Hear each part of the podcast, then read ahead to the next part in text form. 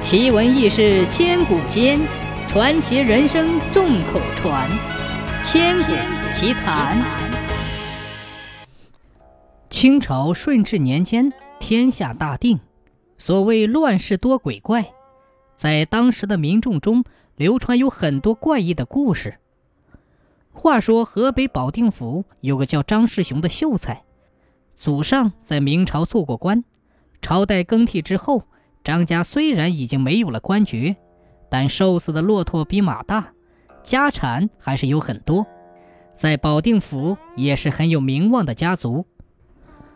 到了张世雄这一代，除了他这根独苗之后，家里再也没有什么兄弟姐妹，偌大的一份家产就全落到了这八百亩地里的一根独苗名下。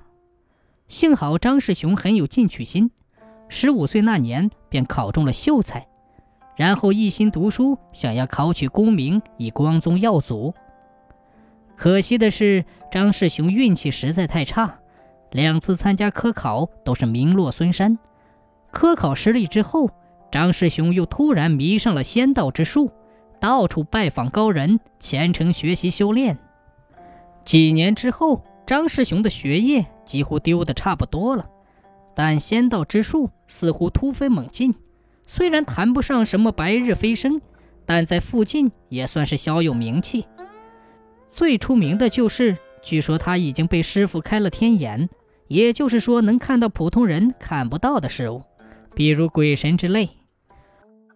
人们都说鬼神，有的人信，有的人不信，但不管怎样，似乎从来没有人看到过。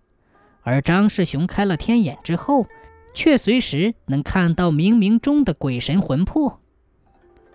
这一天，保定城有个姓朱的财主拜访张世雄，说明来意之后，原来这段时间以来，朱家经常发生一些莫名其妙的事情。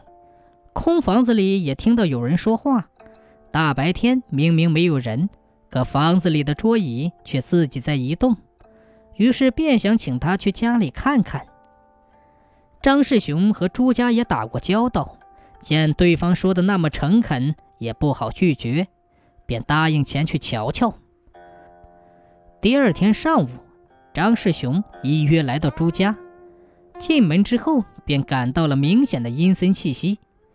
宾主稍微寒暄了一下，主人就带着张世雄在宅子里到处转转。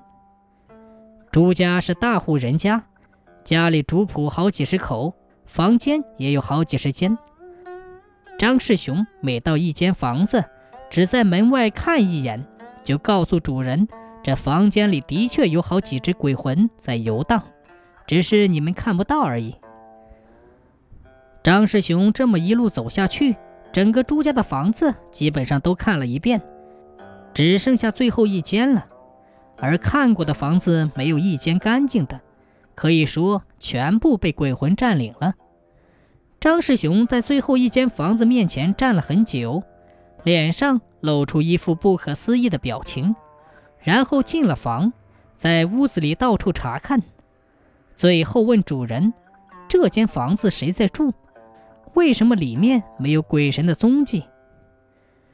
朱家家主听了很纳闷儿，说：“这是一个仆人的房间，由于他在朱家很多年。”也就已经成了亲，娶了朱家的一个丫鬟做了老婆。朱家看他夫妻都是家里的仆人，就给了他们一间房子居住。张世雄便让主人把仆人两口子都叫了过来，仔细看了看男人，似乎也没有发现什么特殊之处。再看了几眼那丫鬟，脸上才露出原来如此的表情。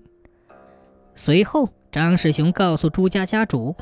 之所以那间房子得以幸存而不被鬼魂骚扰，就是因为那丫鬟身上的正气太强，导致鬼魂之类不敢靠近。整个朱家的宅子也就只有他们的房间成了一方净土。朱家家主听到这个消息之后，便连忙问有没有什么解决的办法。张世雄告诉他，鬼魂之类都是阴类，最害怕的就是阳气。比如烈日之下，哪里有什么鬼魂敢露面？如今你想要解决这个问题，最简单的方法就是请那个丫鬟经常巡查，每天去每间房子里走几圈，那些鬼魂自然就离开了。朱家家主当即按照张世雄的方法做了，大概半个月，家里彻底平静下来，于是便再次来到张家，一来表示谢意，其次也想问个明白。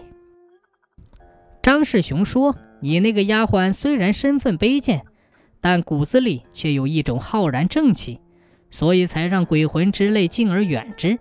如果你平时多观察她，一定会发现她有很多与众不同的地方。”几年之后，朱家那个男仆人死了，但那个丫鬟却立志为他守节，直到最后孤老一生。